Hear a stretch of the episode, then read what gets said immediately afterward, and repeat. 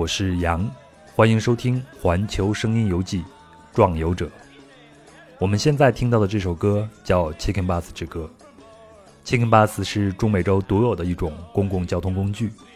美国的校车在退役后被拍卖至中美洲，当地人将它重新喷涂成各种颜色，老百姓会带着鸡鸭等活禽上车，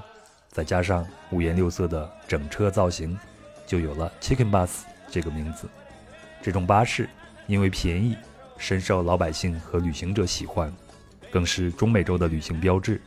所以才会有人专门为它写了这首歌。那么，我们今天的目的地就是中美洲的危地马拉。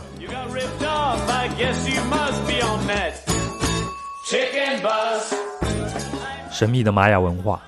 丰富的地貌，痛苦的被殖民史，以及漫长的内战。一个满是火山和黑帮的国家，一个充斥着音乐、炸鸡和罪恶的国度。让我们乘坐着 Chicken Bus，穿梭在这里的城市和乡间，去看一看这里的美好和无奈，去听一听玛雅人后裔的生存故事。Chicken Bus。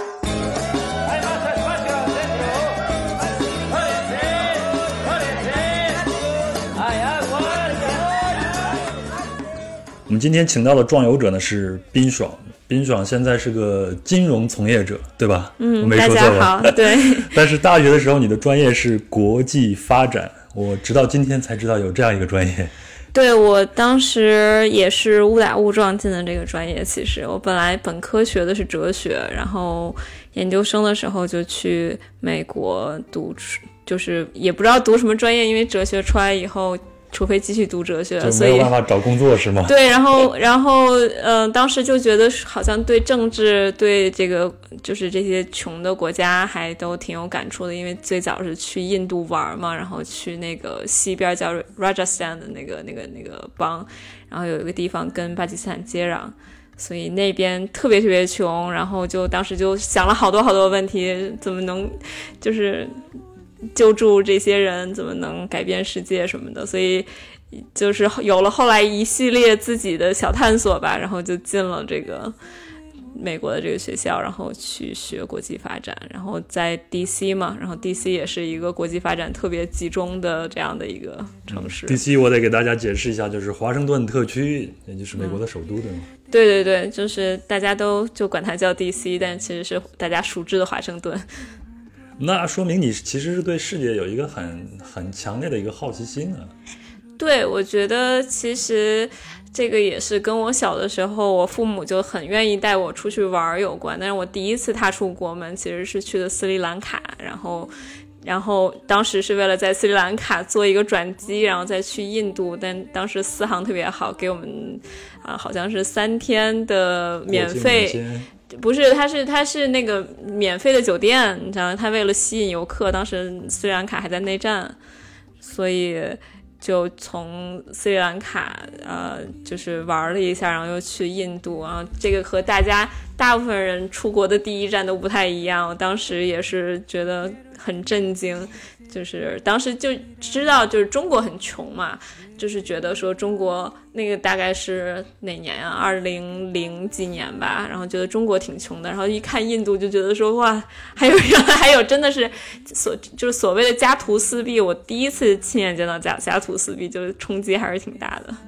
那你看，其实你的第一站出国的第一站算是旅行啊，旅行的第一站。就奠定了你以后的旅行的一个基调啊，很多都是这种发展中国家或者是所谓的穷国。嗯，对对对，我觉得，嗯，其实和很多人说我出去看最高雅的东西、最最美丽的人类的智慧的结晶不太一样。我出去看到的第一个东西是，嗯，既有印度的那种千年文化，然后又同时伴随着它现在特别特别特别穷的一些，就是贫富差距非常大的一些状况。所以我后来还再去过一次印度，就是对对自己十年前的就是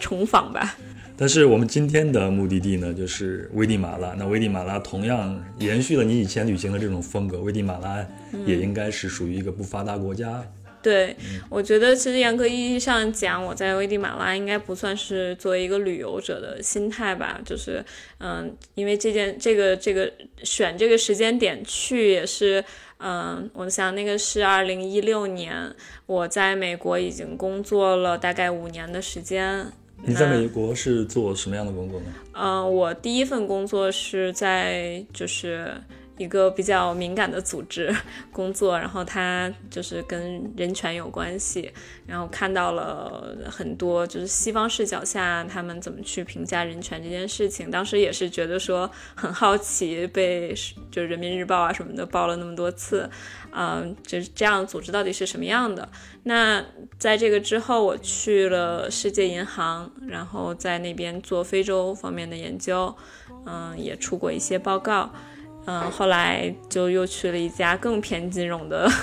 公司，那家公司是做这个指数啊什么之类的。我当时，嗯，就是其实是有机会在美国继续留下来，然后老板也还希望我继续留下来，但是也遇到了所谓的第一次中年危机吧，就是就是三十岁，当时就是马上要到三十岁，觉得自己不能再没有这个。心灵上面的成长的这样的过下去，所以选择了去关地马拉，也叫危地马拉，就大家看怎么翻译吧。嗯，对，当时去的时候有几个目的，就是想说，嗯，首先我有一帮拉美朋友，所以我特别想学西班牙语。然后第二是，嗯，就是学国际发展的人，其实都怀揣着一颗就是被大家耻笑的要改变世界的心，所以，嗯，就是。我就一直在想怎么去改变世界这个话题嘛，就是大家在 DC 的时候，其实经常会说到，嗯，我当时就觉得说，那是不是应该从每一个，嗯，所谓的 citizen，就每一个公民开始，然后那说给他们去赋予一些权利，怎么赋予权利呢？那就是从通过这个，就是用用给他们贷款呀，然后让他们能有第一笔这个。嗯，启动资金去投资自己的未来开始，所以我当时选择了去一个，嗯，就是就是给农民发放小额贷款的这样的一家一家组织做志愿者。然后第三个是，我也还很喜欢拉美其他一些文化，就比如说像跳 salsa 什么之类的。当然，当然我到那边去才知道，就是大部分人不跳 salsa，只有一小撮人是跳 salsa 的，它跟南美洲还是不太一样的。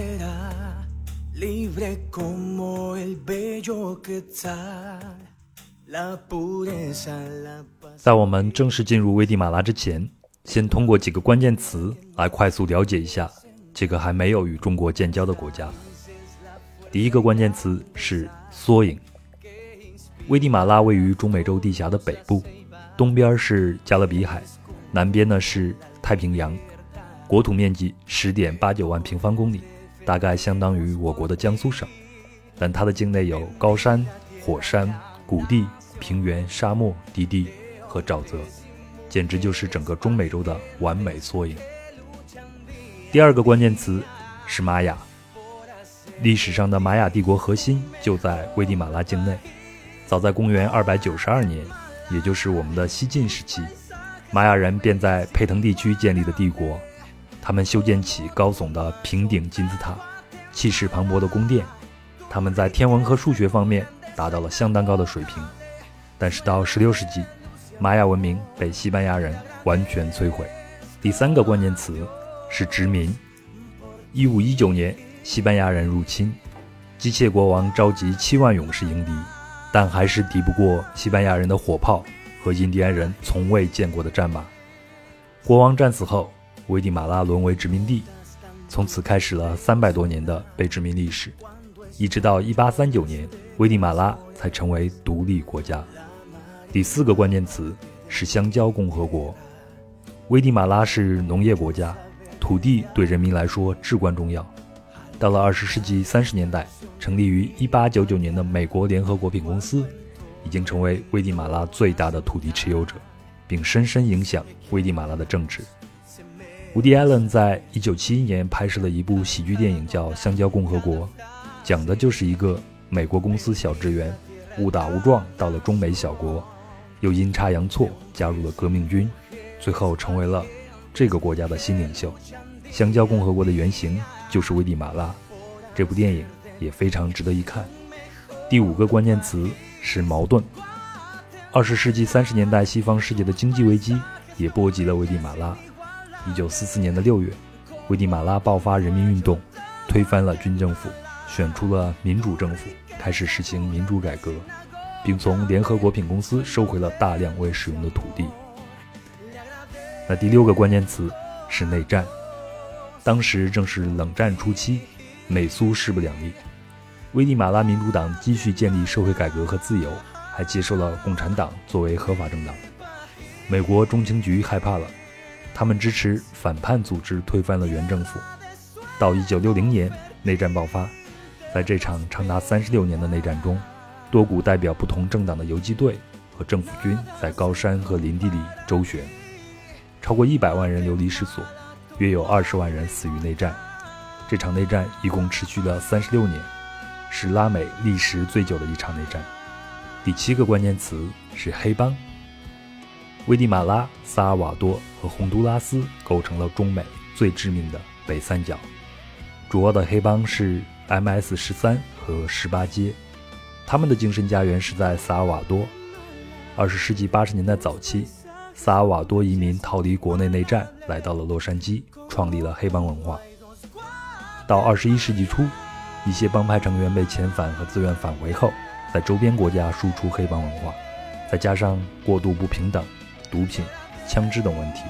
拉美是世界上凶杀率最高的地方。当然，危地马拉也不能独善其身。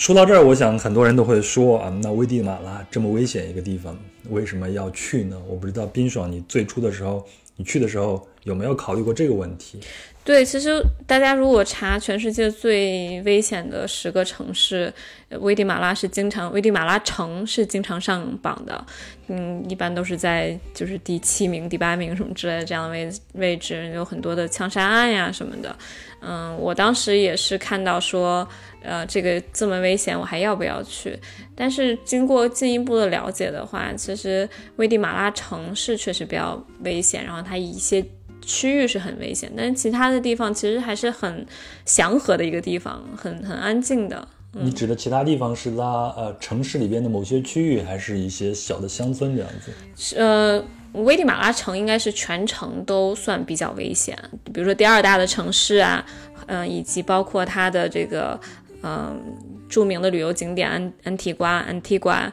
然后还有，呃，它有一个湖叫阿提兰湖，这个湖旁边也有很多小村、小镇什么的，这些地方其实也是旅客常去的地方，还是整体来说比较安全的。嗯，我觉得也可以再跟大家讲一下它这个安全的背后，就是这些黑帮背后的经济来源主要是什么？主要就是毒品。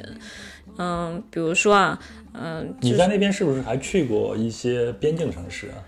对，就是我当时去边境城市，主要是因为我做那个小额的这个贷款，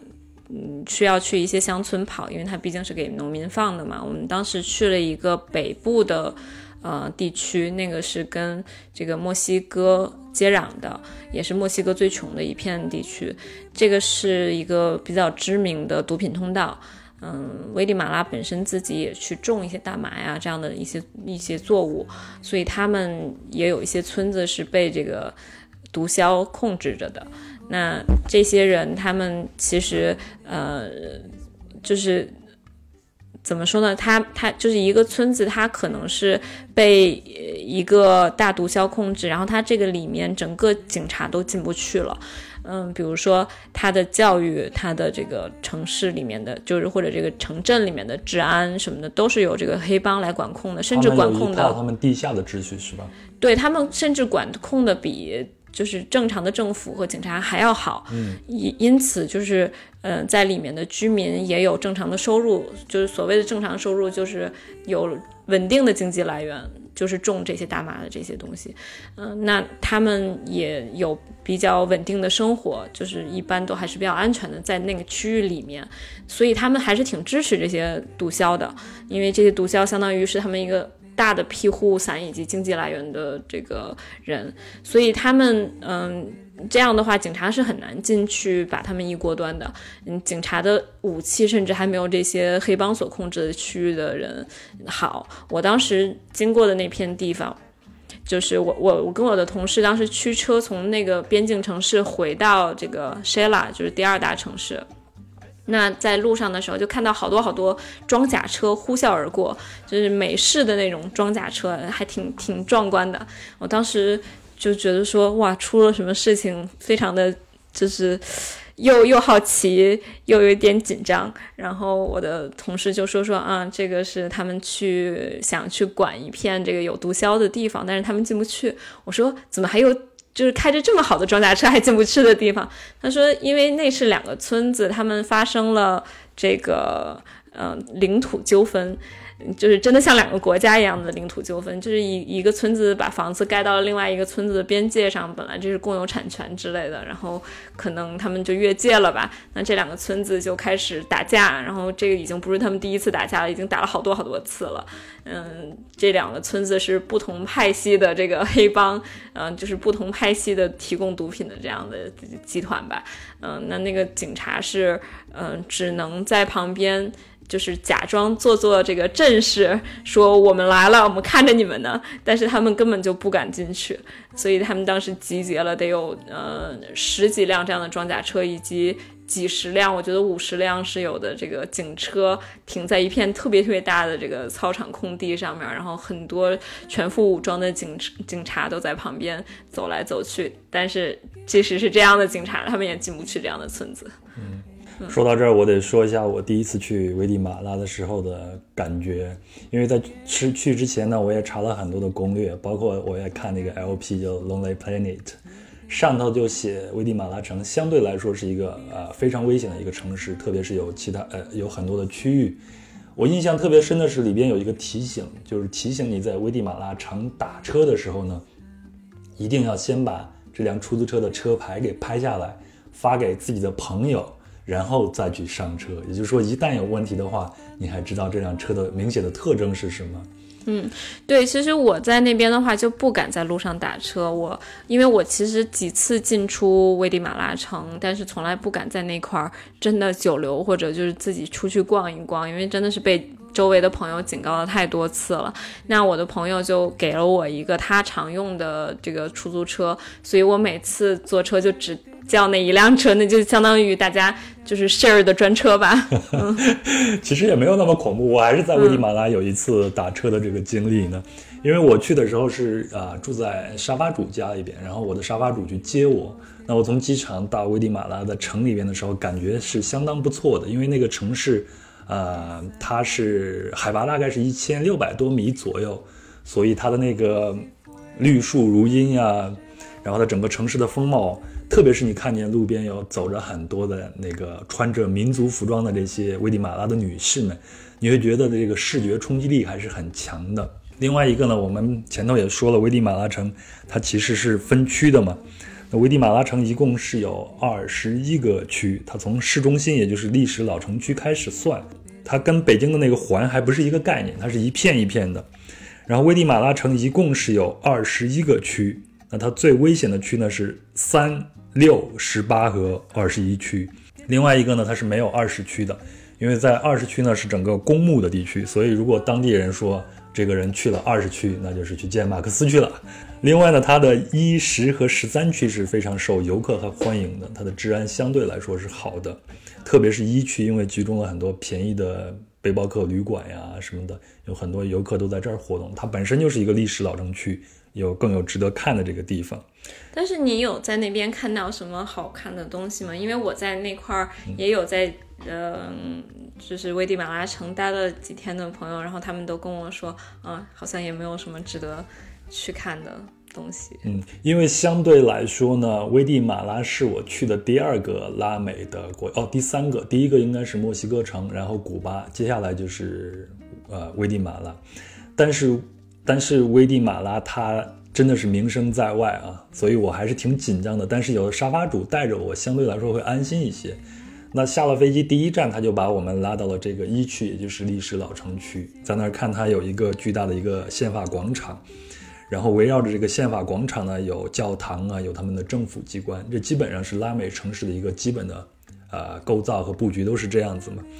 在那边，我我最印象最深的其实还是那些。当地的这些妇女，她们穿的那些彩色这些衣服，然后她们会在广场上做很多的小买卖，甚至还会用一群山羊在那儿 现场给你挤这个羊奶，这个让我的视觉冲击力非常非常的大。嗯，我还有一个印象非常深的是在他们的第六大道，这个第六大道在西班牙殖民的时期是一个非常有名的一个大道，它就在那个宪法广场的旁边。它应该是一七七四年的时候，城市规划者按十字架的这个结构给它建成的。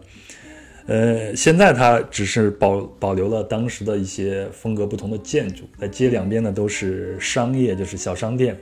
我印象最深的是在那儿看见他们街头那种表演者，就是放一个音箱，然后放着巨大的音乐，然后在那跳现代舞，就是所谓的霹雳舞之类。我当时的感觉，哇，这就是我们九十年代初中国县城的时候会有很多这样的表演。嗯，是吗？我看到的其实还是更传统的演出，就是呃，有那种戴着呃墨西哥大帽子的，然后穿的一身非常紧身的蓝色制服，然后上面还有这种各种勋章一样的这样的装饰的一个团，就是一个男团在那块儿唱一个一个歌，然后旁边有弹吉他呀什么这样子的，就有点像那个呃电影。哎，那个叫 Coco 的那个电影里里面的那样的一个 band，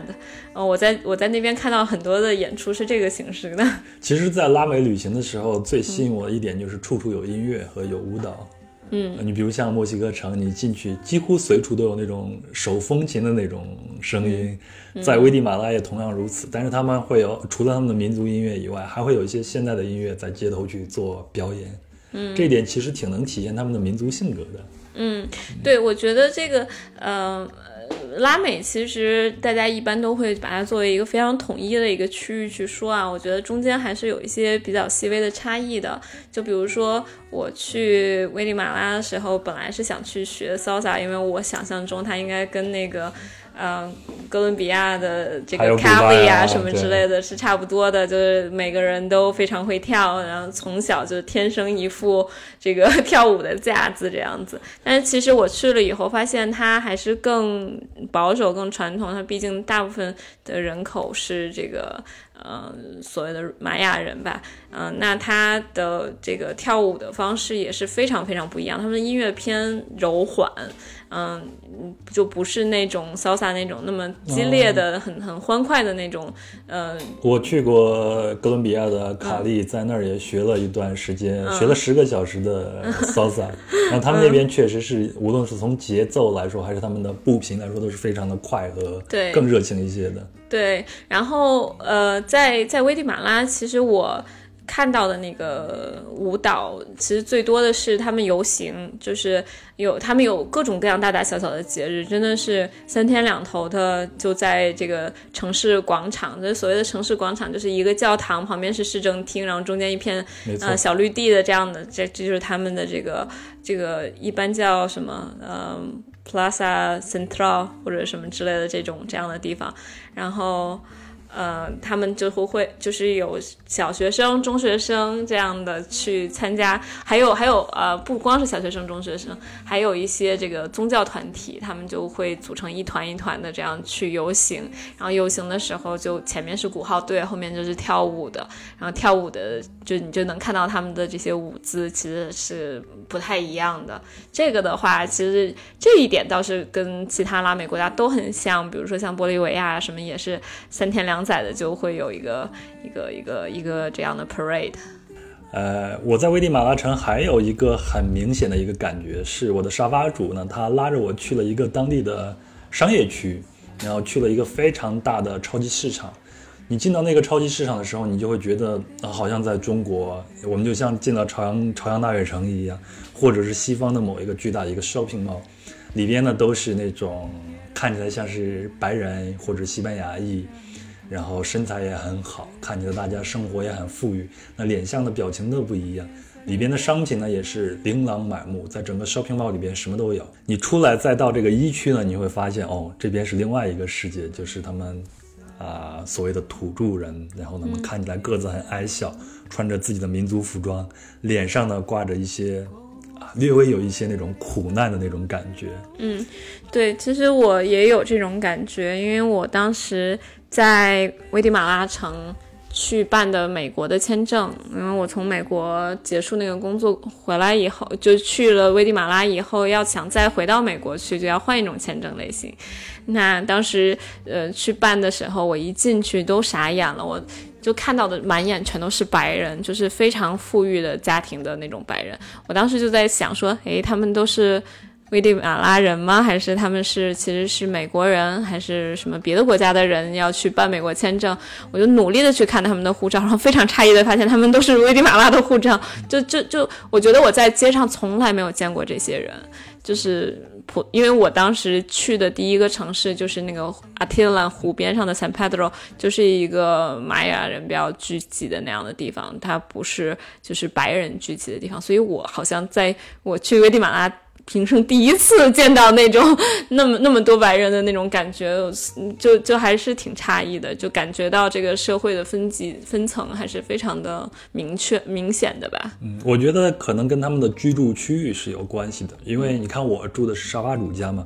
他的居住区域是在城郊一个地方，非常像我们的村子，但是整个村子里边无论是街道啊还是这个绿植啊都非常的好。但是这种街道和绿植不是像美国像 D.C. 那样旁边的那些卫星城镇修建的非常的整齐，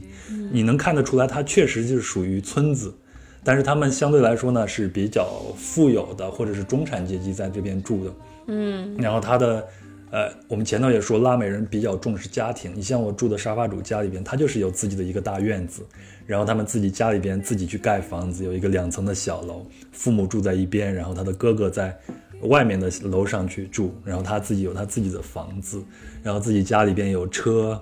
啊，一切都看起来还都还很不错。但你也能看出来，他们住居住的确实是村子。那在这个村子里边的居民呢，我因为我要在这里边进进出出，你会发现有一些像是土著的那种感觉，但是有一些明显看起来就是啊西班牙裔了。嗯嗯。对，其实，嗯，我觉得在这块儿也可以跟大家讲一下，就是就是 Latino 这个词，嗯，一般当地人说 Latino 的时候，说的就是这种 Hispanic，就是西班牙裔，嗯，白人的这种人。他这个词其实，在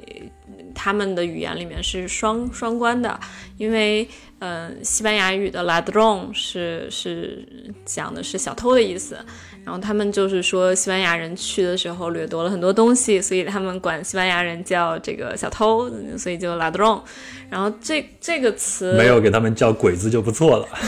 哦，有其他的呃一个类似的词，一会儿说是管白是管美国白人这么叫的，是那 gringo。嗯，就是，嗯，就是这个 ladron 这个词，它也就是慢慢转化成这个 “Latino” 相关的一个词，就不是完全一样，但是他们嗯。就是把这两个词关联起来，相当于表明了当地玛雅人对于白人的这样的一个态度吧，就是觉得他们偷了我们的很多东西，他们侵占了我们的很多东西。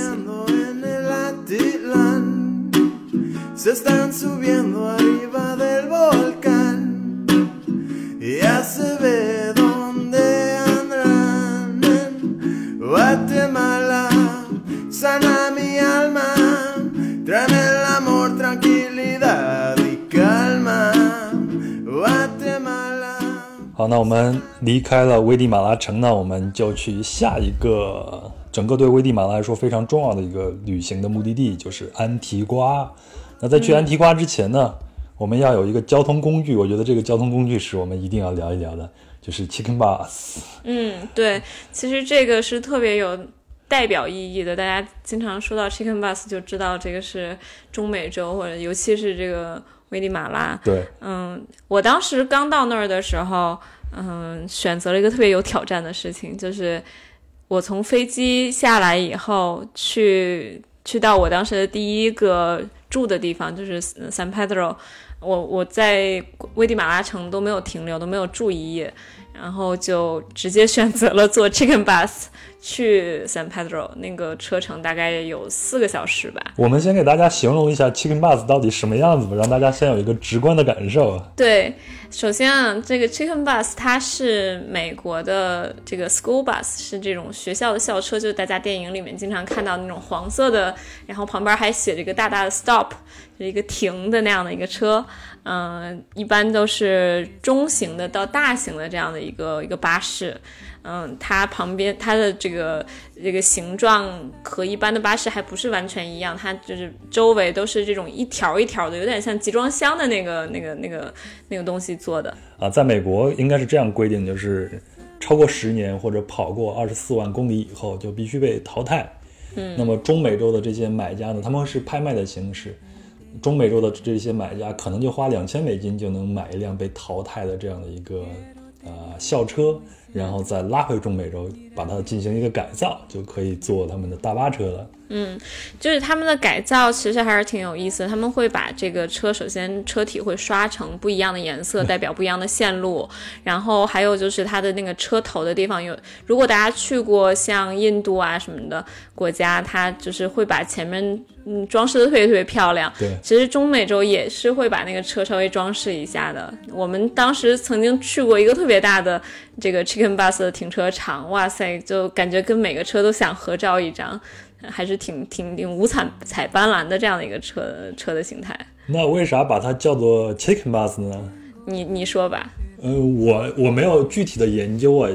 我大概看了一种说法，就是有很多的当地人啊，最初的时候会带着那些活禽上上这个车上。我我觉得应该是这个。我是没有见过有人带鸡啊什么的上去。啊，我我是见过的，嗯，就是。呃，在安提瓜附近的一个地方，大概也是有一两个小时的车程的地方，有个地方叫 Chichicastenango，它是一个大集市，非常非常非常大的这个集市。嗯，我当时正好就赶在他们集市的这个日子里面坐过 Chicken Bus，是有很多人把大大小小的包裹，然后以及活禽带上车，然后你你你能看到的景象就跟中国八十年代可能九十年代的时候挤火车的那种景象，就是从车窗里面把东西递进去，然后塞到那个上面的那个呃架子上。嗯，机场下来的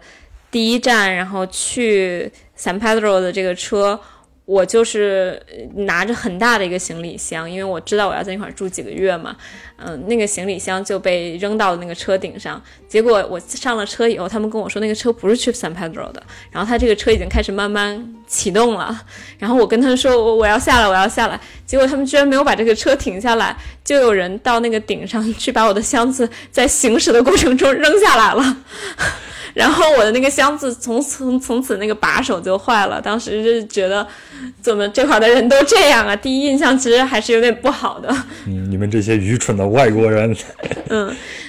对他其实会有一个那个时间表，然后那个时间表上面会写从哪个站发车去那个地方，但是从那个地方。特别特别混乱，我问了很多很多个人都没有问到那个对的巴士，所以上错了车。甚至我的沙发主跟我说，他们在那边的时候坐 Chicken Bus 的时候也会有些混乱。嗯，嗯另外我还呃特别感兴趣这一点，所以我就查了很多的资料，发现 Chicken Bus 在危地马拉呢，它是一个，特别是在危地马拉城是一个非常危险的一个工作。作为一个 Chicken Bus 的司机的话，呃，我也听说过有一些 Chicken Bus。被整车被抢劫的，在危地马拉城里边，如果这个巴士需要穿过某些帮派的地盘，然后司机如果他没有支付保护保护费的话，那就会非常的危险。每年都会有一些巴士司机因此去送命。对，其实我之前读到的那些文章是说，尽量避免在危地马拉城里面去坐大巴车，因为嗯，这个上面的死亡率真的非常非常高。嗯嗯，但是好像就是跨城的稍微好一点。我有一次上一个车，那个时候我的西班牙语也还不是特别的好，所以我听的就是也是一知半解的。但是我听到了几个非常关键的词。那个有一个男的上来以后就开始发表一个演说，非常动情。他说我以前是一个黑帮成员，我身上还有很多的纹身，这些纹身都是我。就是在黑帮的时候必须要做的一些标记。那他嗯说，我为什么进入这个黑帮，就是因为我以前穷没有钱，所以这是我唯一的可以有经济来源的一种方式。但是我后来就想逃脱这个黑帮，那我身上刻的这些这些东西都已经让我打了。很重的标签了，嗯，但是我要自立自强，我我还要我要就是努力逃脱他们，所以我现在虽然是向你们去嗯索要一些这个施舍，但是我最终的目的就是。嗯，变成一个自己能找工作、一一个自己能工作的人，因为我不想再继续给这些黑黑帮干了。那当然就是下面的这些坐着的旅客们都非常的激动，情绪非常激昂，然后都开始纷纷给他捐钱。所以我当时还觉得挺诧异的，就感觉一个非常棒的一个乞讨钱的一个演讲啊。呃，对，然后我就觉得，嗯。他们的人其实还是挺善于发表这种演说的，哪怕是我当时坐的这是 Chicken Bus 啊，就是当当地最最著名的这种车，一个小的短途旅行吧，两两个小时的车程。然后这个人上来大概发表了二十分钟的演讲，我我当时就觉得说哇，这样也可以。但是呢，Chicken Bus 它还是一个最经济实惠的一种交通方式了。对，所以很多的背包客像我这样的。穷的背包客的话，还是会选择这样的方式去作为他们城际之间的交通。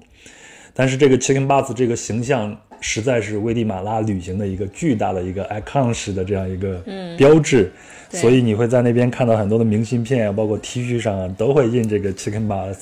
对，呃，我我后来在 YouTube 上还看到一首歌，那首歌就叫 Chicken Bus 之歌。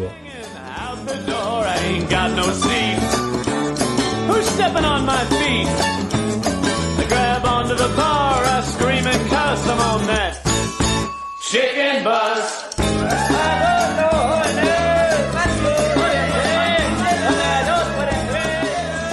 下来呢，我们就到安提瓜。我要稍微介绍一下安提瓜。安提瓜是联合国命名的世界遗产小城，而且它是以正南、正北、正东、正西的这种方形布局，中间呢也是一个中央广场，周边呢有巴洛克式的教堂啊、修道院呀。再往外就是住宅区，那整个城市的建筑是以橙色、黄色或者是白色这样为主的，看起来非常的美。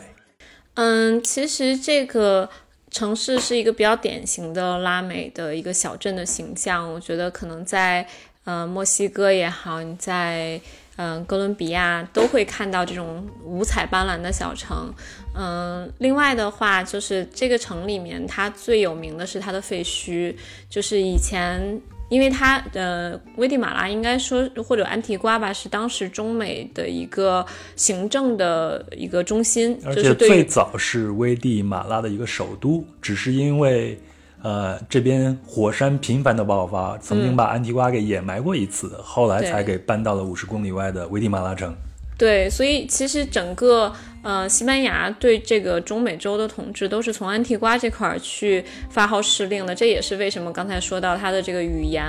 会比较标准。就是它的这个用西班牙语用的会比较标准，嗯，它建了很多的这个大型建的建筑，就是可以想象那种白色大理石做的教堂，然后和它的一些行政用的办公楼。但是之后在这个地震的过程中，它就很多都坍塌了，这也是为什么从瓜地马拉迁城的一个原因，就是它的这个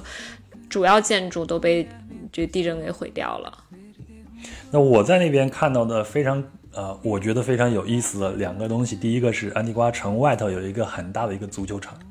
然后每到晚上的时候，傍晚的时候，都有很多的小伙子在那边去踢足球，然后外面呢就围着大姑娘、小媳妇儿啊，还有孩子什么在那儿看，那这种感觉让我觉得非常的熟悉，在中国的乡村，在我小时候，你比如像篮球场啊，或者呃唱一些庙会啊、庙会啊什么，都会有这样的形象出现。另外呢，我觉得非常有意思一点是。里边有很多的西班牙语的学校，有很多欧洲的这种背包客会在这儿学西班牙语。嗯嗯，对，其实还有一个是，大家如果去花得起钱的话，非常强烈的推荐大家去住五星级的宾馆，因为这些五星级的宾馆他们是隐藏在这些废墟当中的。嗯，有一些废墟就被改造成了一些，嗯，就是连着宾馆，然后连着它一些就是可以做庆典的一这样的一个场所。我们当时去的时候去过大概两三个这样被改造的五星级宾馆，里面非常奢华。它，嗯，比如说它的长廊里面会把以前这些废墟里面。的这个雕塑作为它的这个展展示放在这个长廊里面，嗯，打上这样的灯光和一些植物在一起，非常的神秘，嗯，有那种中古的那种感觉。然后还有就是很多人会在这些地方去办婚礼，因为它，呃，有些地方就是只剩下罗马柱了，但是上面的顶已经没有了。所以它就是一个开放的空间，然后下面摆上很多排的椅子，然后那个新郎新娘相当于就在这个呃废墟的柱子下面，然后去结婚是很有感觉的。还有一个地方也很有意思，它是呃。把这个废墟变成了一个就是 club，就是一个夜店，然后所以它到傍晚的时候，你就会开始开始看到它打上绿色的、蓝色的、紫色的光，然后在里面开始闪，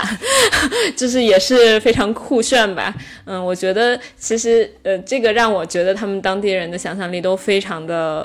嗯，就是开放，让就是因为它这些改造其实一点都不俗气，都是让我们觉得，哎呀，要到时候我有一个婚礼的话，我甚至都想再去那个地方去办。那我个人还有一个非常强烈的一个推荐，就是在安提瓜小城呢，有一个号称世界最美的麦当劳店。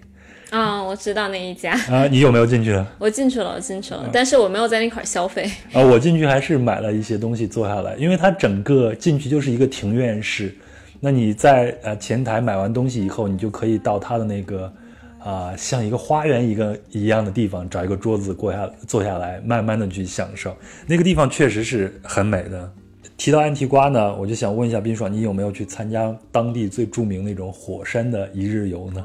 整个危地马拉呢是有三十七座火山，它就处在中美洲的火山湖上。那这个中美洲火山湖呢，是从危地马拉、萨尔瓦多、洪都拉斯、尼加拉瓜，包括哥斯达黎加，一直到巴拿马北部，长达呢是一千五百公里。那在安提瓜城旁边呢，可以爬的那座火山叫做帕卡亚火山，它是一个活火山，它整个海拔是两千五百五十二米。是危地马拉最活跃的一个火山口。二零一零年的时候，它喷发过一次；在二零一四年的三月份的时候，也喷发过一次。但是我去的时候应该是六月，在去之前我应该是没有做功课。如果我做了功课，发现三个月之前它刚喷发过一次的话，我可能就不敢去爬了。对，我在那边其实很遗憾，我没有直接去爬那个火山，因为各种人说就是要很早起来啊，怎么怎么样，我比较懒，然后就没有去爬。嗯，但是呃，确实是感受到过各种火山的存在的，也看过远远的火山的喷发，然后也就是看到的就是那个白色的烟，其实看不到那个就岩浆本身了。呃，还有的话就是就是车上其其实经常呃很多车上就一层灰，就是是因为小规模的喷发了以后，那个火山灰就会覆盖在这个周围的这个区域上。还有的话，就是我自己有一次还挺恐惶恐的。我住在一个，嗯，我后来住在一个城市叫叫呃 k i s a d i n a n g o 也叫 Shela，然后这个是。第二大城市吧，它的那个建筑有一些还挺老的。我住在一个就是市中心最老的一个建筑里面，所以半夜的时候突然就开始晃，有时不时的，其实平常白天的时候也晃，所以就是这个晃是因为它的那个火山在下面运动的结果。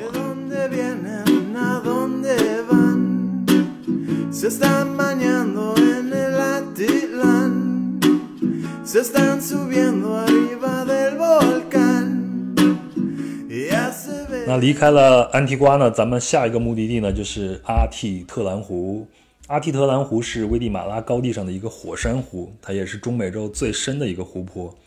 呃，据科学测量，最深处是三百四十米。但是我最感兴趣的是，看到攻略上说，围着阿蒂特兰湖周边呢，有很多的小村庄，居住着很多玛雅人的后裔。这是我特别想去看的，所以最后我就选了一个村庄，呃，叫做圣佩德罗。嗯，这也是我在那块儿住的时间最长，就是比较长的那样的一个村庄。而且这个地方是你的第一站是吗？对，嗯嗯，我当时的那个玛雅的那个学校，就是它它那个学校名字就叫玛雅吧，对，它呃就是在那个村子里面。其实这个是一个游客比较多的一个地方，嗯。因为它的这个面对的这个水的方向也比较好，就是在这个湖边还是能看到很好的风景的。但是很多游客其实仅限于在湖边的那一片，他们有一条街，那条街呃是充满了游客的。我就是，嗯，但是很多人都不知道，它其实那个镇子的中心是在上面的，是在山坡上面，大概有两三百米的位置吧，或者更远的这样的一个位置上的。嗯，我当时还去呃，就你刚才说镇子的中心地带去逛了逛，它里边有一个很大的一个农贸市场。对对对。中午的时候你可以在里边去吃饭。嗯。然后还有一个很大的教堂在那边。对。嗯，对，那边其实还有一个，就是在呃这个市场旁边就有一个大操场，这也是他们那个镇上面主要的这个活动中心。在这个操场的另外一边有一个。很正式的体育馆，其实很多人都不知道那块有这样的一个一个一个东西。嗯，那我住的其实，嗯，最开始的时候是在比较靠镇中心的一个，嗯，大概四五层，算已经算当地比较高层的这样的一个楼里。后来是跟一家人一块住，那一家人就在这个湖边上。嗯，那这一家人他们是啊，我前头我所想象那种玛雅人的后裔吗？嗯，应该算是的，就是他们平常会穿的是那种，就是他上衣是叫灰皮哦，是一块布，相当于中间挖了个头的这个圆的出来，然后他在这个胸前的这个位置会做很多绣花，这个就叫他们的灰皮哦，是他们最有特色的一种服饰。下面的话就是穿的这种拿这种我们以前也有的那种梭机，然后织的那种彩色的布。嗯，然后嗯，肩上面会再披一个，也是这样拿梭机织出来的这样的这个，有的是格子型的这样的一个很长的、比较宽的这样的一个，呃，像大围大披肩的这样的一个东西。相信很多人对玛雅文化的概念都来源于《二零一二》这部电影以及玛雅人的末世预言，但玛雅文明曾经是地球上最先进的文明。我们先大概来了解一下，玛雅文明约形成于公元前一千五百年，覆盖墨西哥东南部、危地马拉和伯利兹，以及洪都拉斯的西部和萨尔瓦多。在公元二百五十年，也就是我们的三国时期到九百年，也就是唐朝末年，是玛雅文明的鼎盛期。位于危地马拉的蒂卡尔遗址，就是当时上百个玛雅城邦中最大的一个。玛雅人在天文历法和数学运算方面，在当时的世界上首屈一指。他们把一年定为三百六十五天，又分为十八个月，每个月是二十天，剩下的五天呢作为禁忌日。历法的精确远早于欧洲人后来使用的格里高利历。他们还会推算月亮、金星和其他行星运行的周期。玛雅人在数学方面的成就是发现了零，这在数学上是一个了不起的成就。比欧洲要早八百年。另外，玛雅人还创造了表达人间万事万物和人的情感的象形文字。他们还有超前的城市经济，不光建立的城市多，市场也很发达，开始用可可豆当货币。玛雅人在农业生产中培育了对人类有重大贡献的粮食新品种，比如像玉米、西红柿、南瓜、豆子、甘薯、辣椒、可可和烟草等。但是在公元九百年，也就是中国的唐朝末年，玛雅文明突然消失在丛林里，因为没有玛雅的历史或文字记载的典籍留下。玛雅文明消失的原因至今也是莫衷一是，有干旱说，还有滥砍滥伐生态危机说，也有等级划分说，等等等等。总之，一个人类历史上的文明世界就此消失了。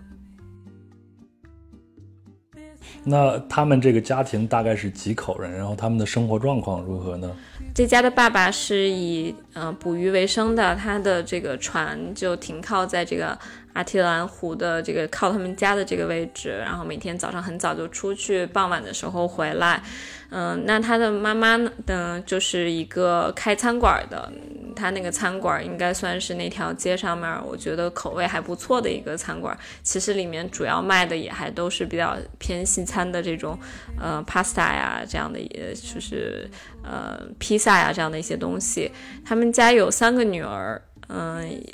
一个比较大，可能上高中，然后还有两个非常小，在上刚刚上小学，嗯，就是很活跃的几个小女孩儿。她们当时，呃，上午的时候，呃，我我也去上西班牙语课，然后他们上学的制度很有趣，他们不是全天上课的，他们是，嗯，只上半天。比如说像那个姐姐可能是上午上课，然后妹妹就是下午上课。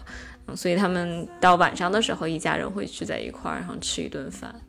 大概是这样子。那这样看起来，其实他们家的生活还是不错的，在当地来说。对，我觉得他们应该算是比较优越的家庭，因为，嗯，首先他的那个餐馆还是蛮大的，嗯，可以坐大概七八桌吧，嗯，另外的话就是他们家有一个在餐馆背后的房子，嗯。就是每个人有一间，当然那个小女孩两个人是一同一间的，嗯，但是说实话条件还是非常非常一般的，一般到什么程度呢？就是他们没有洗衣机。就是我要在那块洗澡，也是那个水是热水是有限供应的。他们家呃整体的生活的话，我觉得是比一般镇上的那个人要稍微好一点点，也没有好到哪儿去，但是也有很多我们日常想象到的电器啊基本品还是都没有的。那在这个小镇上的话，其实。我说实话，我觉得那那一条街是没有什么好逛的，就是是很很简单、很简单一条街，旁边可能有一些卖手工艺品的，然后一些小餐馆，嗯，可能不足以构成一个真正的景点吧。反而我觉得人是上面的景点，就是呃，一是有这个穿着传统服饰的。嗯，就是当地的妇女经常走来走去，然后他们也会去兜售一些东西。另外的话，就是有很多外国人，就是尤其是以色列人，会在这个镇上面住，也是挺神奇的。他们就是好像是一个以色列年轻人背包客的一个据点。那另外一边的是它的那个湖，我们有几种玩它的方式吧。当时一种是那个可以去下面游泳。我们嗯游泳的时候还是有一点点危险，因为它呃水下面埋了好多那个以前的老建筑的钢筋水泥什么的，它就就是那个水好像涨起来了，比以前的水位高，所以好多建筑被淹在下面了，包括树啊什么树干什么的都淹在下面了。所以我们一般都会划个小船，然后到深一点的地方，然后跳下来，然后去游泳。嗯，这是一个，然后还有就是我们也会，当时那个就各个镇之间，他们最快的联联络方式，就是就是通勤的方式是这个船，而不是坐车，因为那个车你要绕山上面绕好远好远才能到，就是本来船可能十分钟的路程，二十分钟的路程，在那个车要坐一个多小时才能到。这一点我要稍微补充一下，如果你坐啊公共交通去。阿特提兰湖的时候呢，你要先上一座山，到了山头，再翻过这个山头的时候，你才会看见下头，真的就像一汪镜子一样，一个大湖在那儿，就像一个平底锅里边就是充满了水，然后那些小村庄呢，就沿着这个湖，沿着这个缓坡，一点一点的展开来。对，其实它这些小村庄，每一个村庄都是，嗯，对于一个不懂西班牙语的人的话，就挺有意思，就都是 san 什么什么，san 就是那个 saint，就是就圣人的意思。然后，所以他们就比如说 San Pedro，然后呃还有什么 San Pablo 什么，这都叫 san 什么东西。然后最有名的那个村子叫嗯 Panahacho，这个倒不是以这个 san。那开头的。这个这个小镇子，因为它可能是离安提瓜坐车车程最近的一个地方，也是旅客去的最多的地方，所以它那块儿会，嗯，有很多非常嗯，旅客爱逛的这些小店呀，然后卖手手工艺品的这样的东西，也有一些酒吧啊什么之类的，呃的一些去处吧。嗯，但是更你要是想去更安静的地方的话，还是推荐去周围其他的一些小镇子。我在那边旅行的时候，有一个小小的观察，就是当地的这些村民，他们主要是以种植业为主。然后有些人呢，他会参与到这个旅游业里边做一些手工品。那另外一个，我们刚才也提到，当地的妇女他们会做很多的手工艺品，像你刚才提到他们穿的那个衣服叫什么来着？灰皮。对，其实在这里面要特别讲一个，就是当地很热门的一个话题，就是因为呃，这个做灰票其实时间挺长的，因为他们去绣这些花，嗯，还是要花很长时间的。尤其是嗯，这个是他们的一个非，就是你可以说是物质文化遗产吧，也可以说是非物质文化遗产，就是。它的每一个村子上面绣的东西是不一样的，就比如说这个村子它是靠什么生活，它就会去绣什么东西在上面，就比如说一些呃特定植物的花呀什么什么的，所以每一个村子你。你如果是当地人，你看到这个人，你就知道他是哪个村子来的了。嗯，但是对于游客来说，这些都不重要的感觉，好像都是花花绿绿的，都很好看。我根本看不出他们有什么区别。对，包括它领口的一些设计是这种和就是这种有花边的呢，还是这种平边的，的都是不一样的设计。那。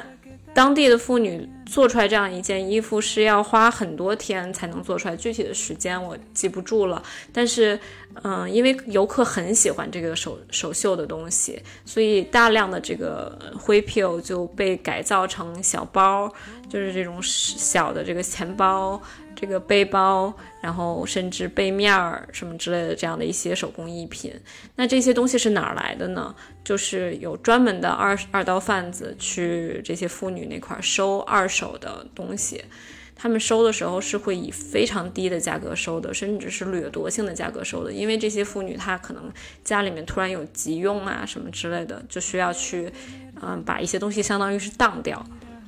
那他们在这个收的这个过程中。嗯，把这个价格压得非常非常低，因为是零散的，是零散的妇女对着有组织的中介机构，相当于在或者二手贩子在在在卖，所以这个这个话语权是很不平等的。那就有很多 NGO 研究出来说，这个导致，嗯，一是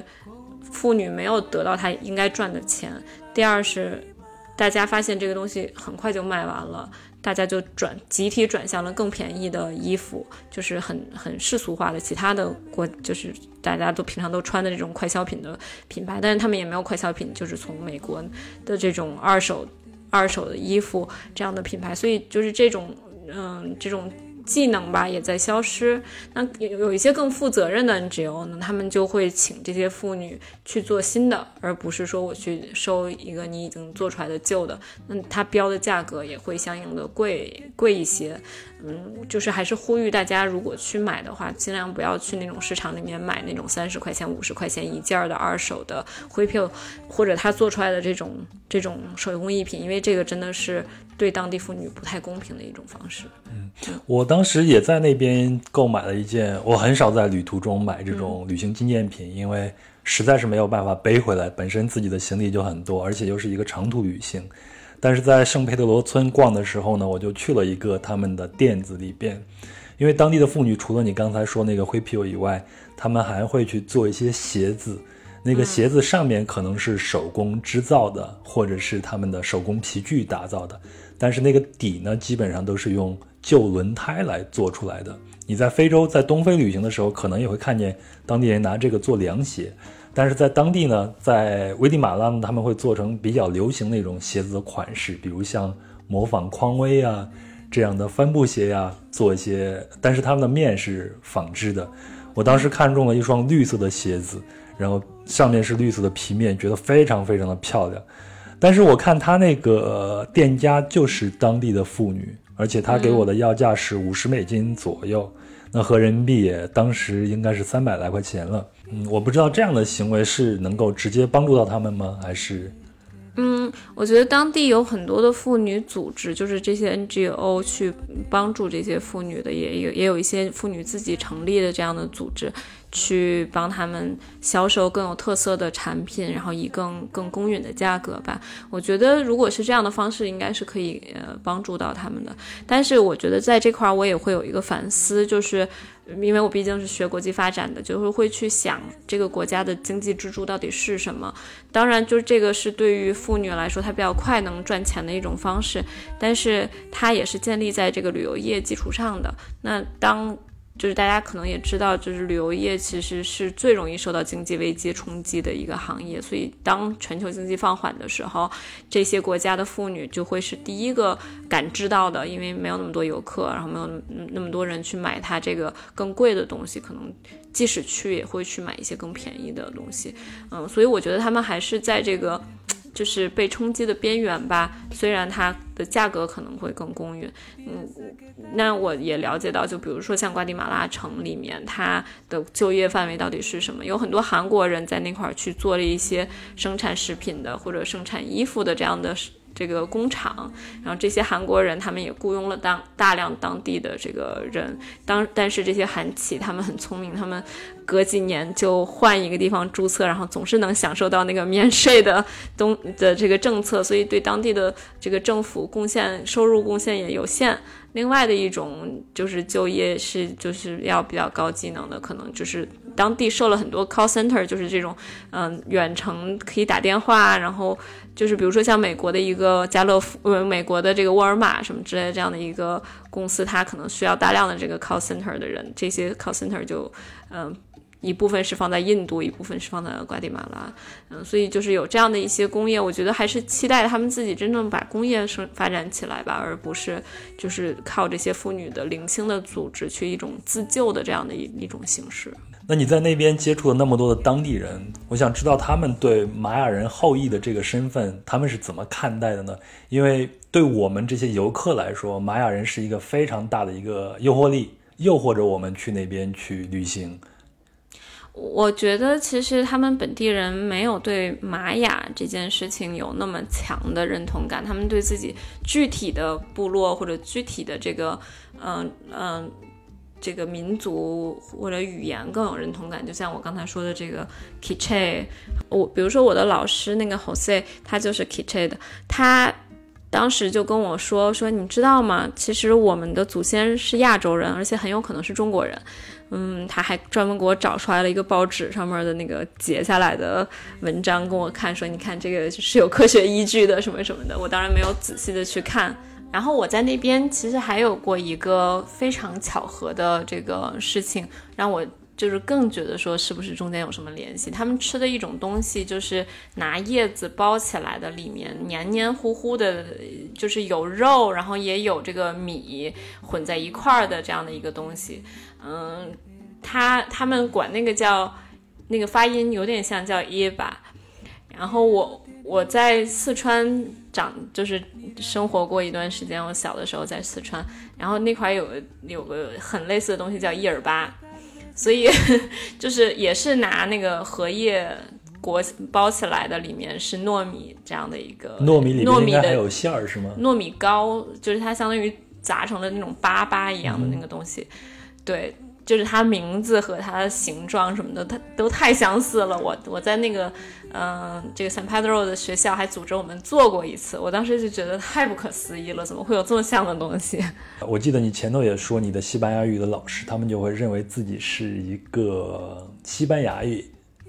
的这样一个身份，是吗？嗯，我前前后后有过三个西班牙语的老师，嗯，其中第二个老师是非常典型的认同，就我刚才说的 Jose，他就是非常典型的认同自己是嗯本地人 k i c h e 的这个人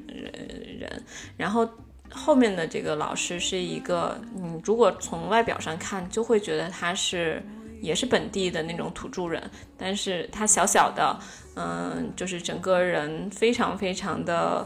开心，总是散发出无比灿烂的笑容的那样的一个一个小女生，她就认同自己是拉美裔，嗯，她就就呃，那她认同的是自己是西班牙裔，所以他们就给我的这个观点上有很多是有冲突的，就包括大家在社会里面的认同啊什么之类的。在我们进入下一段内容之前，要先大概了解一下危地马拉内战以及内战对土著，也就是玛雅人后裔的影响。一九六零年至一九九六年的危地马拉内战，玛雅人是政府军屠杀的对象。他们需要土地，但推翻了民主政府的军事独裁者，又将玛雅人手中的土地强行收回。二十世纪七十年代，玛雅人开始参加抗议活动。提出政府应尊重和融入玛雅语言和文化。一九八零年，危地马拉军队制定了索菲亚行动，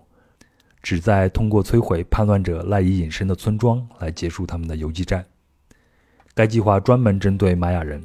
据统计，政府军共摧毁了四百四十个村庄，超过一百万人流离失所，约有二十万人死于内战。在游击队活动频繁地区，军队屠杀了超过三分之一的人口。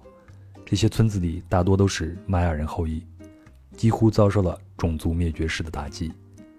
战后很长一段时间，玛雅人村镇里一定程度出现了女多男少的局面。时至今日，玛雅人的后代都被人视为廉价劳动力，在很多玛雅人看来，自己是生活在社会边缘的人，缺乏受教育、医疗和其他一些最基本的社会福利。虽然玛雅人口占危地马拉人口的百分之四十三，约有八百万人。但他们的贫困率却高达百分之八十。你在那边是有具体的工作的，是做贷款。那这个贷款，你们主要面对的是哪些用户？然后你们的工作室就要直接进到乡村里边吗？嗯，对，我们的工作就是一半一半，一部分的话，我是在那个这个。Shella 这个城里面，他们有个办公室，然后在里面去做一些研究工作，包括整理他们的，嗯，一些贷款材料。嗯，另外的话也会跟其他 NGO 一块开一些会，然后去一块研究怎么去更好的扶持这些农村的这些人。另外的话就是去乡下去跑贷款。嗯，这个组织本身比较特殊，它是由十三个呃县这样的一级的呃。叫什么农信社这种东西组成的，大家相当于把钱放在一块儿，然后形成了一个更大的池子，然后从这个这个池子里面去放贷款。那我当时的呃同事其实都是本地人，就是而且都是可以说是呃玛雅后裔的这样的一些人吧，嗯，他们。嗯，每个人的分工也比较明确，就有我就我直接工作的这个人，他主要的工作就是贷款，然后也有人是专门去做一些农村的，就是种植的教育，也有人去做一些卫生方面的教育，嗯，所以大家是有这样的一个分工的。嗯，我去呃农村里面，其实最大的感受就是路途遥远，嗯，而且真的就是路修的非常非常不好。嗯，那什么样的人才是你们贷款的对象呢？他是向你们申请，还是你们去排查他们的资格，然后给他们提供这样的一种贷款呢？嗯，我我们基本上给贷款是有这样的几个就是层级，因为他当地是有农信社的，所以其实一般都是那个贷想要贷款的人向农信社发出来一个申请的要求。我们相当于是去做一次实地的这个核查和征信，然后确确认了他们的资质以后，嗯，去了解他们的这个贷款用途，然后再去给他们发放贷款。那之后就会涉及到我们会要还要回收这些贷款，嗯，也是要再去一次村子里面，然后有的时候他们就自动还了，就是去周围的银行啊什么自动还了转账了，就不需要去找他们了。但是。大部分人其实是不会自动还款的，嗯，所以我们就要一个一个再去拜访。嗯，那他们贷款的主要用途是什么？是要去做小生意啊，还是发展他们自己的农业呢？嗯，因为它这个主要还是农信社的这个形式，所以它大部分用的都是农农业用途，偶尔有一些小的是这个做做一些小生意、做小买卖的。嗯，我们当时去做这个就是。贷款对象农业的这方面的话，我觉得可以分为两类，一类是男性，一类是女性。嗯，男性的话一般都是单独自己一个人。嗯，我说我要种这片田，我需要买农肥，我需要买种子，或者我需要去这个买一头牛什么之类的，就取决于他们自己本身的这个阶段。其实买牛这样的就是属于已经嗯致发家致富了以后才能干的事儿。最基础的肯定就是种田，嗯，他们种田的最主要的品种基本上就是玉米，嗯，就是虽然。我们可能都觉得他们有一些什么咖啡啊、可可可啊、可可呀什么之类的东西，但是其实最主要的还是玉米。让嗯给他们发放这个贷款的过程中，就要去看他们这个田确实存在，因为这个其实是一个呃抵押贷款，就是他要把这个地。抵给我们，嗯，有个很有特色的事情，就是他们还沿用着这个西班牙非常老式的这种有地气的这种，就是你你有有一种职业专门是去嗯去核实你这个地是归你是是就是有点像律师，但他又不是律师的这样的一种职业。你在这个呃瓜迪马拉大街小巷其实都能看到这样的办公室。嗯，它是一种民间的职业。嗯，他是被政府所承认的吗？嗯，他是被政府所承认的。嗯，而且他们就是，嗯，我我去确认，你就因为他们是为什么西班牙有这个职业，是因为他那个历史比较古老，然后有很多地，他传了好多好多代了以后，他就要去确定他的边界，确定他的归属权。嗯，包括就是他如果是遗产的话，他是这个儿子而不是那个儿子的，所以他会有这样的职业。嗯，那就是在瓜地马拉其实是类似，它就是相当于是同一套系统搬到他那块儿，所以每一个人他地他都有这样的一个文件。那个文件我还记得是绿皮儿的，然后打开了以后，非常非常长的一个一个那个 document 里面写着你这个地处于什么什么什么位置，非常精确的要写出来它的位置，然后什么形状的哪个角什么多大什么之类的，就呃是这样的一个文件，然后证明这个地确实是归属于他的，然后后面有一个戳盖章，我们就要把这个就因为它是抵押给我们的地嘛，所以我们要把这个文件真的拿到。就压到我们这块来，以防他未未来如果不还款的话，我们是要去这个法院仲裁，或者去让他这个把这个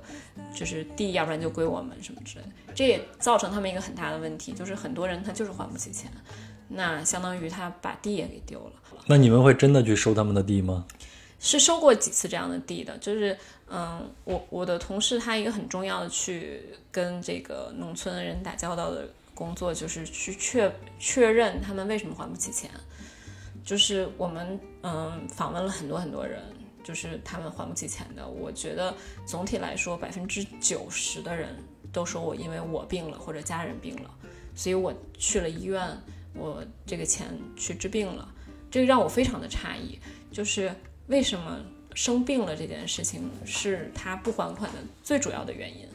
那有的人拿就确实拿出来了一些那个医疗的证明，我们看了，但是每次就是他拿出来这种证明的时候，我也能感觉到我的同事这个瓜地马拉人也是，他就不太相信了，他就觉得说就是这个这可能就是个借口，但是很有意思，就是他就不像是中国说我做催收，我这个就是要黑着脸跟你说话，顶多我。就是说，不说暴力催收吧，但是我也是要以跟你说，你这个再不还钱，你就要这个交多少多少的罚息啊什么之类的这种态度。但在瓜地马拉完全不是这样，我的同事对他们无比的友好，就是嗯，真的是笑呵呵的商量着，然后对方也没觉得有任何压力，然后就说那就再延期吧，再展期吧，反正就利息就往上加。嗯，但是如果确认他的这个不还钱的原因是比较真实的的话，我们一般还是会给他展的。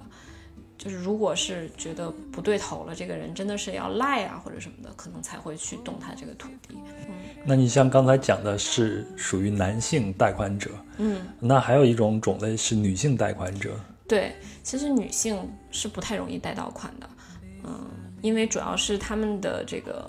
文化水平真的比较差，很多人都西班牙语都不太会说，所以有的时候我去这个村子里面，如果是拿那个。当地的那些方，就是他们自己的语言沟通的话，我是听不太懂的。他们的那个语言互相的隔阂也很大，就是他们有好多种语言，每个语言之间天差地别。就是你会了一种，完全也不代表你会另外一种。嗯，所以他们，嗯，在这样的一个情况下，他们有的时候就是一群妇女，比如说我们之前有过那个嗯八九个或者十几个妇女，她联合在一块儿，然后说我们要申请一笔贷款，然后他申请的这个人其实是一个，就是他要借助一个男性来给他做这个安排的工作，嗯，有的时候就是说国际上面，比如说做小额贷款的，尤其是贷给妇女的，就是为了绕过这个男性，因为就觉得说这个钱只要是男性拿到，他可能就会去酗酒啊。就做很多赌博呀这样的事情，不负责任的事情，往往是女性的贷款人，她能保证这个钱真的花在改善她小孩饮食什么的上面。但是，因为这些妇女她的这个文化教育水平并不高，那反而还是要去找一个男性帮她去代理，呃，去申请这个贷款。我们有的时候就会觉得说，会不会是这个男性想贷款，然后把这些女性圈在一起，然后说，嗯，你们就说你们要贷，然后其实是，嗯。就是替他带，这也有这样的可能性。然后，甚至我们在这个给这个这些妇女宣讲的时候，要非常明确的说，每个月什么时间你们要把钱放到某一个账户里面，怎么怎么样，就是每一步都要好好教他们，就是相当于把那个贷款合同每一步都有非常明确的指示，告诉他们怎么做。即使是这样，很多妇女还是听不懂。那你看到他们当地人就是这些。真正的危地马拉人，也可以说他们是土著。那他们的生活质量是什么样子的呢？我我觉得就是比较的简单，但是没有到原始的地步。就是因为我也去过非洲嘛，就是有一些地方真的是原始到，嗯，就是还把可乐瓶盖当成装饰品穿穿一串到脖子上，然后身上就是穿着兽皮，没有到那种不肯定不会那么原始。但是他们的生活是非常非常简单的，就是。嗯，穿戴的话，可能就是，嗯，女性一般都是传统的服饰，男性的话渐渐的西化的比较多，嗯，就是牛仔裤啊什么的，嗯，戴个草帽，嗯，然后在家里面的话，可能是一些比较基础的这种生活的用品。他们一个很大的问题是他们的饮食不能保证多元化，就是大家最主要的摄入就是。嗯，蛋白质的来源就是他们的豆子，就豆子也是他们的主食，但是这个还都很少。嗯，在真正农村的地方，他们只吃得起玉米饼，所以很多小孩儿就是有这个营养不良啊什么的情况。那在路上的话，你也能看到很多醉汉。呃，从内战以后，他们的这种生存质量，或者说在整个危地马拉这个国家的体系里边，还基本上处于一个最底层的这样一种状态，是吗？我觉得，如果你把危地马拉想成一个金字塔的话，就是真的只有白人在那个塔尖儿上面，然后以及一些，呃，混入政界的，就是呃这种大的家族啊，这种非常有势力的家族，他们在这个金字塔尖儿上，这些人他通过商业和这个政治的这种合纵连横，真的是嗯把握了这个国家大部分的资源，那。就是这个金字塔，大部分的下面的就是这些所谓的玛雅人。嗯，那如果没有政府对这些玛雅人特殊的政策上的一些保护的话，也就是说他们基本上就没有出头之日了。嗯，是的，就是嗯，当地好像也有一些就是政策，说是去扶持这些玛雅人，但是在玛雅人看来就觉得远远是不够的。嗯，就。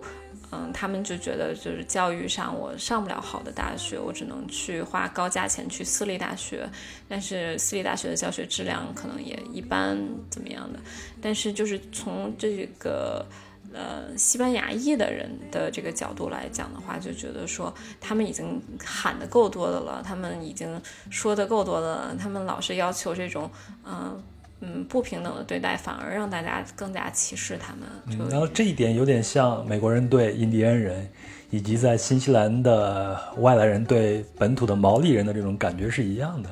对，但是我觉得还不完全一样，是因为他的内战结束的时间其实挺离现在挺近的。嗯，就是很多伤痕，包括家庭的伤痕，都还没有完全抹去，不光是记忆上的，其实是很。物理上的伤痕，就比如说像我的老师，他，嗯，就说他们的那个村子里面时不时的就挖出来很多骸骨，就是都是他的，比如说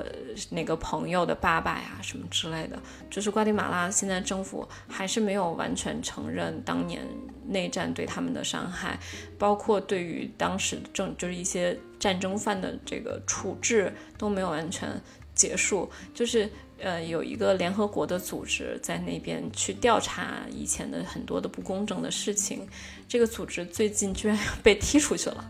就是他们的政府就是敢这么公开的军，就是军队在后面支持下，敢这么公开的去把这个国际调查的这种公正的组织都给踢出去，就说明他这个社会里面其实还是。嗯，埋藏着很多的这个我们看不到的一些怨恨的。往往我就在那些教堂门口就看到拉的横幅，就是说，就是还我的家人或者怎么样，就是这种伤害还是大量存在的。这这个事情并不久远。你在那边做贷款的时候，有没有一些比较特殊的案例让你印象非常深的呢？嗯，有的，就是我我之前嗯去一家。嗯，那个男性非常友好，长得也很帅，然后年看上去挺年轻的，大概四十多岁吧。然后还有两个小孩儿在那儿，一个女孩大概是青少年的样子，还有一个很小的小朋友，就是大概两三岁。嗯，就一一家人在在一个院子里面。然后我当时进去的时候，就理所当然的觉得说啊，这个是爸爸，那两个是女儿。然后跟他们聊，当时也是他们还不起贷款了，就说。哎，你们到底是为什么？然后那个爸爸就说说，嗯，因为我的女儿被强奸了。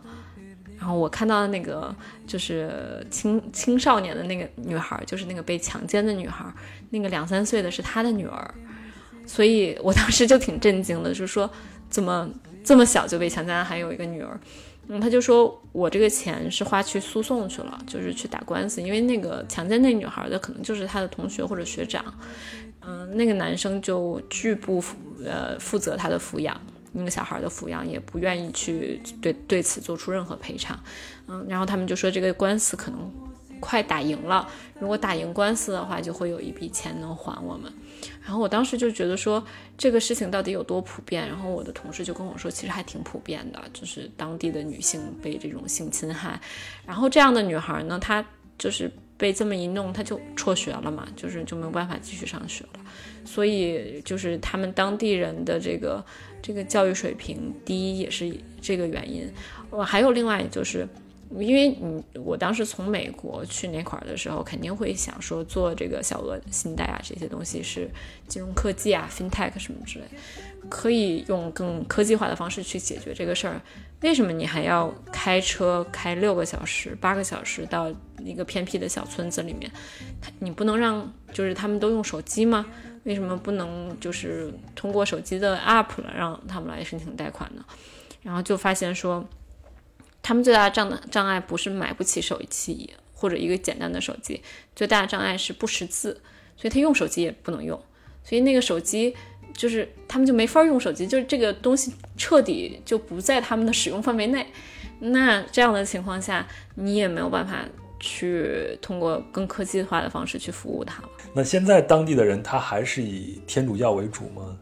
嗯，其实天主教还是一个，就是从外人的角度上来看，是一个最明显的宗教的。这个痕迹就是在这个国家里面，就是，嗯，但是其实就比如说像我在的那个 San Pedro，你能看到一个市中心的大教堂，就或者镇中心的大教堂，但是还隐藏着三十八个，呃，这个小教堂，这些教堂其实都不是天主教的，都是这个所谓新教的吧，基督教的。嗯，他们嗯这些教堂看上去非常非常简单朴素，也是因为就是大家对天主教其实开始产生某种厌恶的情绪了。我的老师跟我说，嗯，他们这边有一个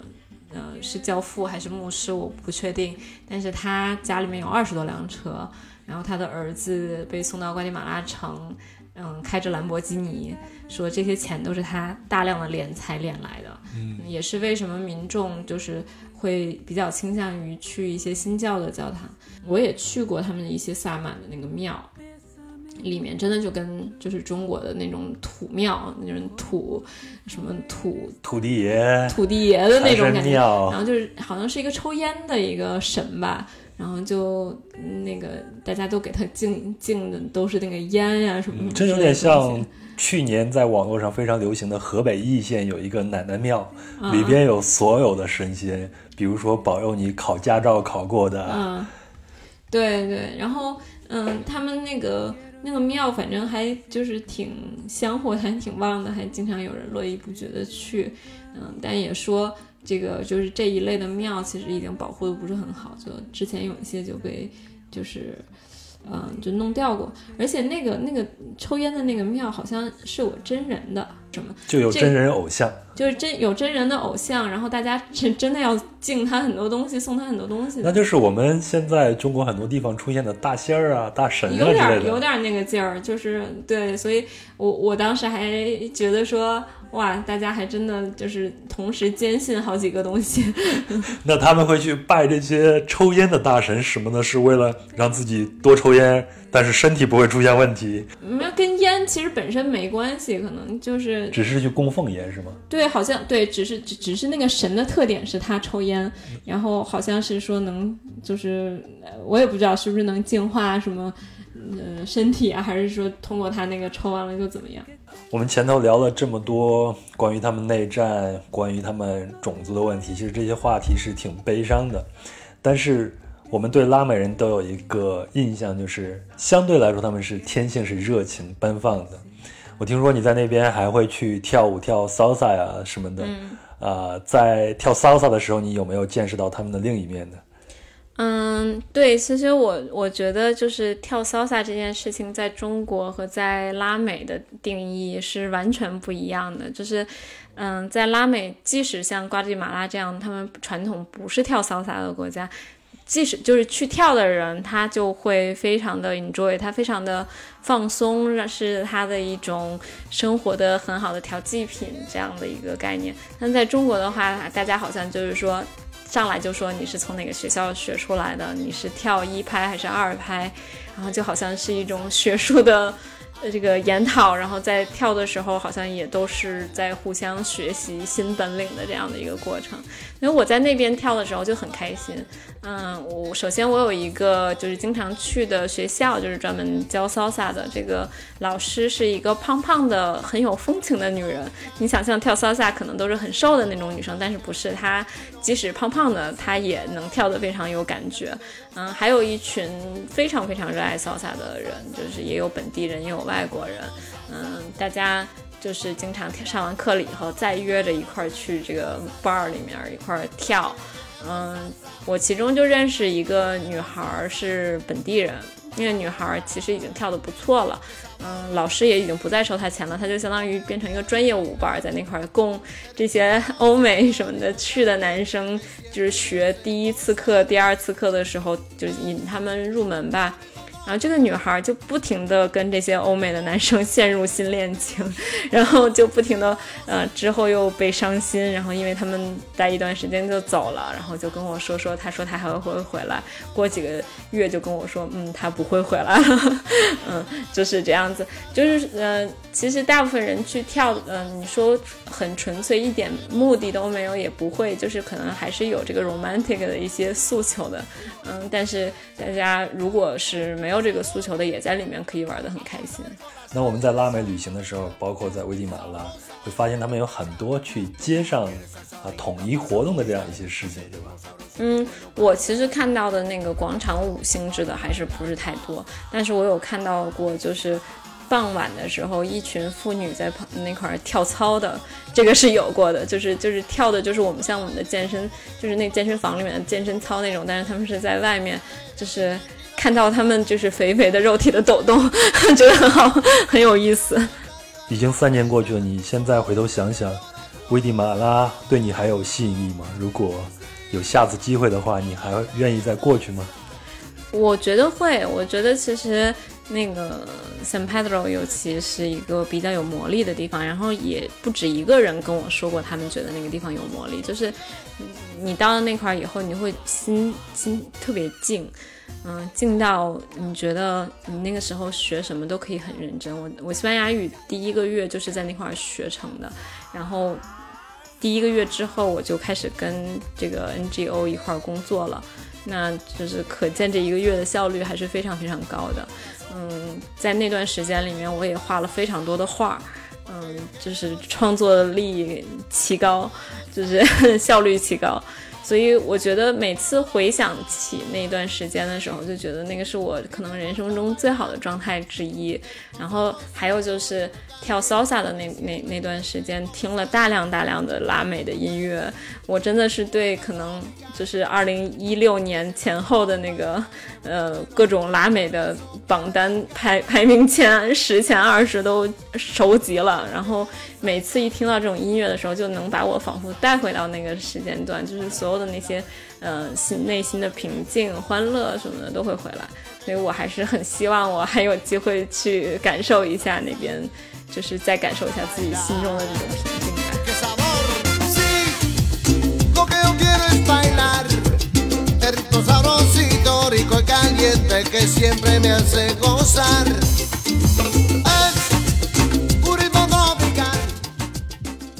以上就是关于危地马拉的全部内容，非常感谢冰爽的分享，也非常感谢您的收听。如果您喜欢本期的节目，请顺手分享给身边的朋友，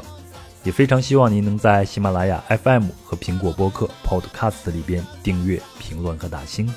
只有这样才能让更多的人知道壮游者的存在。如果想联系到我，请添加微信公众号“壮游者”，然后留言就可以了。最后。壮游者也有自己的听众群，这里有一群有意思的人，大家在这里谈天说地，神游世界。您可以在节目简介里找到添加方式，或者直接添加微信幺三四三六九二九九五二。他会将您拉进群。再次感谢大家我们下期见。